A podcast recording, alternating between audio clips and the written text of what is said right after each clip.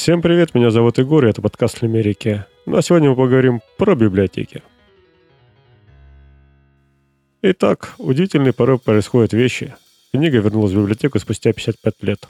Незнакомец пришла в библиотеку университетского колледжа Лондона, экземпляр античной комедии Куэролус. В записке, которую он прикрепил к книге, извинился, что просрочил книгу на 50 лет. Ну, делов-то. Но это еще не все.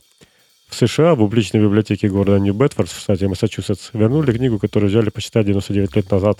Книга с названием «Факты, которые обязан знать о правительстве моей страны» была возвращена жителям города Стэнли Дюнеком, нашедших издание в вещах своей покойной матери. Ну вот так бывает.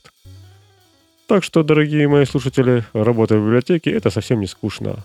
А кому интересно, есть такой классный подкаст «Я библиотекарь».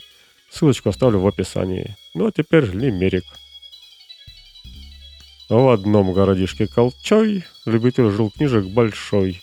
Он книги читал, но сдавать забывал и складировал их за тахтой. Так что, дорогие мои слушатели, читайте книги и не забывайте их сдавать. Всего доброго.